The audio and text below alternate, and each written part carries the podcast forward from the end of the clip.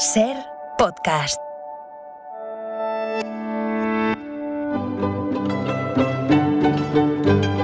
En la ventana acontece, que no es poco, un relato personal de la historia con Nieves con Costrina, cadena Ser. Hola Nieves, buenas tardes. Hola Carlas, ¿qué, ¿Qué tal? tal? ¿Cómo Muy bien, muy bien. Oye, hay, mm, hay fechas del calendario, del calendario de la historia, quiero decir, que merecen un subrayado, digamos, con pelín más enérgico de lo habitual. ¿eh? Básicamente para que no se olvide lo que ocurrió. Y por eso Aire en la Ventana, lo comentaba hace un momentito con, con Mara, por eso Aire en la Ventana hablamos de esa ficción sonora que ha hecho una, una emisora de barrio de Málaga sobre la desbandá o la huía. Sí. Y por eso tú recuperas esa fecha hoy, porque es hoy cuando se cumplen los 85 años de, de aquella masacre. Y lo haces para contarnos eh, una iniciativa, otra iniciativa que rema en esa misma dirección, la de no olvidar lo que ocurrió, que no se olvide. Eso es, funda- es que es fundamental, ¿no?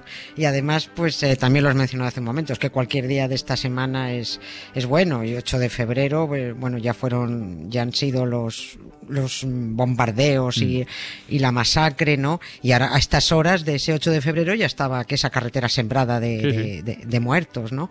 Así que bueno, eh, cualquier mm, día de esta semana es bueno para hablar sobre la huía de, la huía o la desbandada, entendámonos, cada uno que la llame como sí. quiera, pero, pero es lo mismo, de decenas de miles de civiles por la carretera de Málaga Almería, ¿no? Es, es la masacre, una masacre que se calcula entre 5.000 y 15.000 personas, pero que no hay forma de concretar porque Claro. las cunetas siguen sembradas de cadáveres sin contabilizar, ¿no?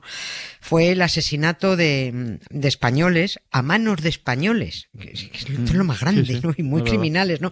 Y ojo, a cuyos descendientes de esos criminales, pues ahora no se les cae de Espa- la España de la boca y, le- y les ponen hasta a los perros la banderita rojigualda en el collar, ¿no? Que hace falta ser cateto, ¿no? Bueno, han sido 80 años de silencio impuesto, de, de terror ante el señalamiento de decir, mira, esa es roja o ese es No. rojo, ¿no? Y la única forma de compensarlo es, bueno, pues hablando mucho, No. a- hablando mucho de ello. Porque si nos toca soportar que personajes como el alcalde de Madrid, Martínez Almeida, dedique una calle en Vallecas al crucero Baleares, el barco que mató a miles de mujeres y niños mientras huían por la carretera, bueno, pues hablaremos aún más de esa matanza que se honra en una calle de Madrid. Y en otro de Palma. Y en otra Y de en otra Palma, y, en Palma, ot- sí, sí. y en otra de, y en Granada. En Palma el ¿También en monumento Granada? y en, Gra- en Granada también tienen el crucero Baleares.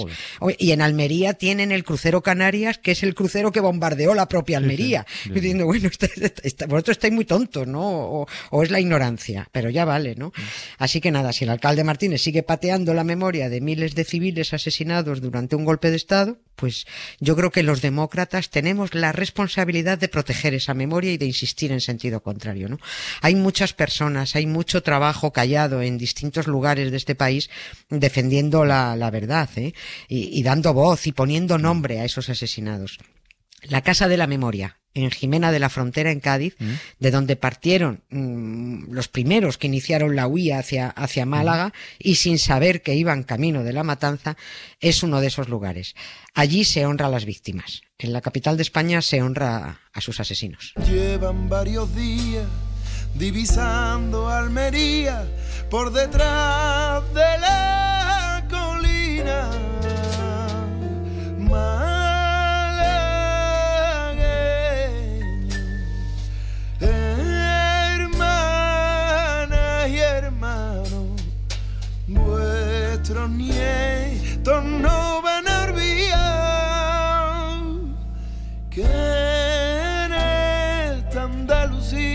nuestra vivimos una desbandada.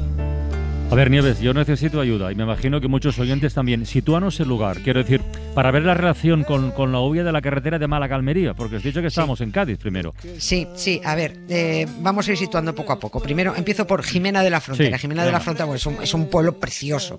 Eh, a mí me, me- me ha sorprendido conocerlo. Bueno, hay que, además hay, Yo hay no que querer conozco, ir. no lo conozco. Sí, bueno, pues eh, no hay que perdérselo. Y además tienes que ir porque no te lo vas a encontrar. No está en una salida de la autovía para Ya, desviarte un ya. ratito. Hay que ir y conviene ir porque además está en el flipante Parque Sí. Nacional de los Alcornocales, que es una maravilla. Ahí ¿no? sí está. Por allí, sí, bueno, pues por allí van muchos senderistas, el paisaje de esa serranía es precioso, pero ese lugar guarda una historia terrible, tremenda. En este pueblo, en Jimena, está la Casa de la Memoria de La Sauceda y La Sauceda es un lugar allá al lado, un valle, mm. que se llevó lo peor al principio del golpe de Estado de Franco porque los fascistas no imaginaron la resistencia que iban a encontrar allí. Resistieron varios meses y pagaron muy caro esa resistencia con una represión feroz. En el Valle de la Sauceda, había una población de unas 2.000 personas que estaban repartidas eh, muy ampliamente por cabañas y casas muy dispersas, pero toda la zona estaban, estaban todos muy bien organizados en torno a un núcleo central donde estaban sus tiendas, estaba su iglesia, estaban sus colegios, estaba, había mucha ganadería, mucho corcho, los alcornocales, pues se llama así, hay carbón, por supuesto todo el contrabando que facilitaba Gibraltar, ¿no? Cuando los franquistas dan el golpe de Estado, se creen que, que eso va, va a ser un paseo por las nubes, que eso está ganado en dos días, pero resultó que no. Toda la comarca del campo de Gibraltar eh, fue cayendo día tras día en manos de los fascistas y los que huían de, ese campo de Gibraltar tiraban hacia Málaga. Pero es que tres meses después del golpe, el Valle de la Sauceda es el último, último lugar de Cádiz que sigue resistiendo. Y resisten ahí campesinos, ganaderos, los jornaleros, anarquistas, socialistas que fueron hasta allí a frenar a, los, a los malos, ¿no? No podemos olvidar, por favor, que es que los malos eran los golpistas. Y los otros lo que hacían era defender un gobierno legítimo. La legalidad, o sea, la democracia, vamos. O sea. Claro, es que nos han trampeado mucho con el lenguaje, con eso del bando nacional, con los nacionales. A ver si abandonamos esa terminología mentirosa, porque, claro, tú dices nacionales y eso suena a país, suena a patria. Claro, no fueron nacionales, fueron traidores, fueron golpistas, eran aliados de los nazis, eran asesinos, ¿no?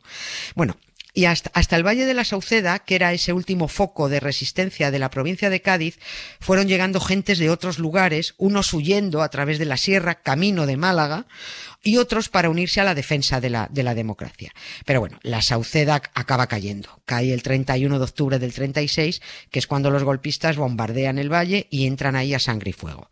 Lo destruyen todo, queman todas las casas, asesinan y encierran a los supervivientes en un cortijo que ahora, bueno, pues es muy conocido gracias a ese trabajo de memoria, ¿no? El cortijo del Marrufo se llama. Es un recinto de los que bien conoce eh, porque he estado al habla con él también, el periodista Carlos Hernández, ah, responsable de la mayor investigación mm. de los campos de concentración franquistas en España. ¿no? El del Marrufo no fue un campo de concentración exactamente, fue un lugar donde encerraron, torturaron, violaron y ejecutaron, bueno, pues a unas 300 personas, de las que de la mayoría nunca más se volvió a saber, nunca más.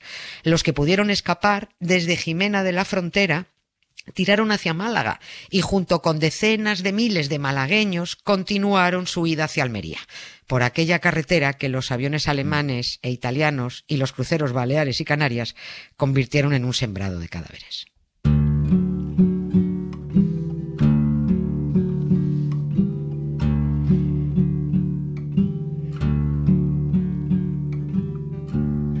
Todas las madres del mundo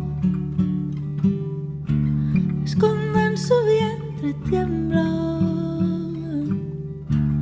Todas las madres del mundo escondan su vientre tiemblan y quisieran retirarse a Virginia. O sea, para entendernos o para resumir, eh, que la huya o la desbanda desde Málaga, en realidad lo que era era la reunión de otros muchos miles de personas que llegaban huyendo de la serranía de Cádiz y del campo de Gibraltar. Ahí empezó todo, ¿no? Claro, es que iban tirando hacia la zona donde donde buscaban eh, que, que, que, no hubieran llegado los golpistas, ¿no? Y por eso las cifras de aquella columna humana huyendo eh, por esa carretera son tan increíbles. No se sabe si eran 150.000 o 300.000 personas, ¿no? El nazi Keipo de Llano dijo, eso él, eh, 250.000 y se reía en la radio de cómo iban cayendo. Eh, esto es increíble. Mira lo que decía, decía, me comunican que grandes masas huían a todo correr hacia Motril. Para acompañarles en su huida y hacerles correr más deprisa, enviamos a nuestra aviación para que bombardeara. Este canalla. ¿no? Bueno, 70 años ha costado romper el silencio y el miedo, aunque en Málaga o en Cádiz o en Granada todas las familias sabían de alguien que había corrido por esa carretera. ¿no? En Jimena y en otros lugares donde se fueron instalando los huidos de la comarca, lo único que oían ahí sotoboche era a tu padre lo mataron en la Sauceda, oye, a tu abuela la fusilaron ahí en el Marrufo, pero poco más, no sabían nada. Y llegó la hora de poner nombres y llegó la hora de levantar la voz. Y uno de los que quiso ayudar a poner voz es descendiente eh, de aquellos asesinados.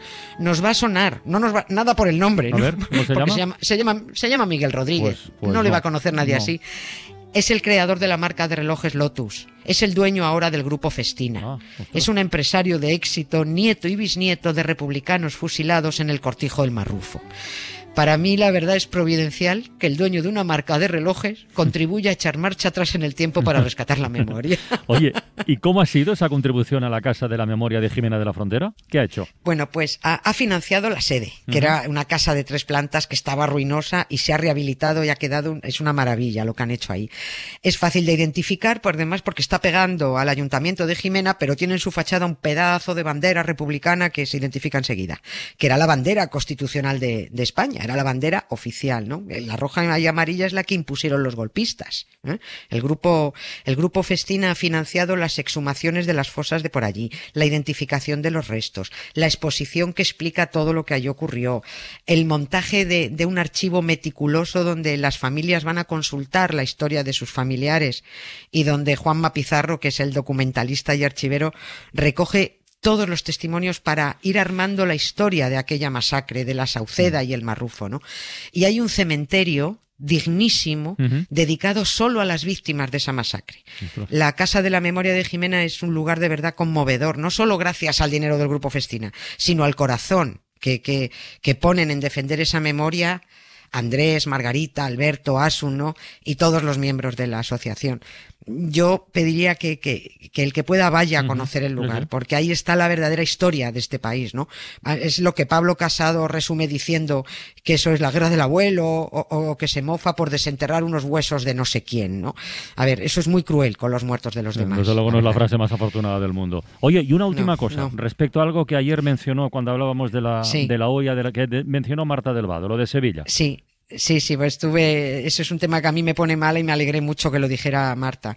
Es, eh, es un asunto que deberíamos estar, eh, vamos, desde mi punto de vista creo que deberíamos estar reivindicando con, con más frecuencia.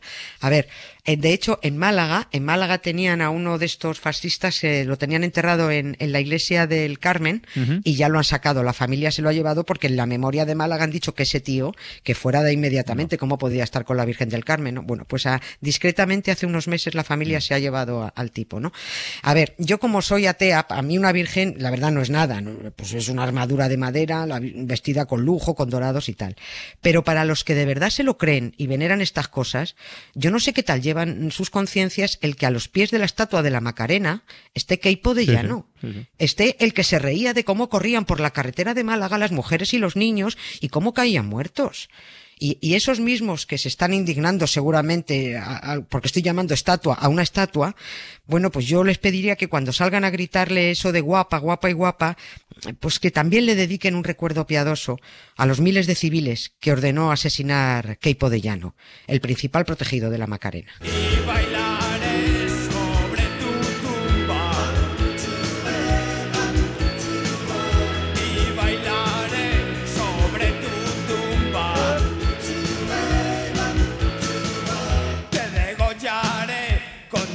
Afilado. De los Rolling Stone o de los Shadows. Te tragarás la colección de casetes de las anguilas o de las ronetes. Hasta mañana, Nieves, un beso. Un beso grande, chao. Suscríbete Acontece que no es poco. Todos los episodios y contenidos adicionales en la app de Cadena Ser y en nuestros canales de Apple Podcast, Spotify, iBox, Google Podcast y YouTube. Escúchanos en directo en la Ser de lunes a jueves a las 7 de la tarde. Cadena Ser. La radio.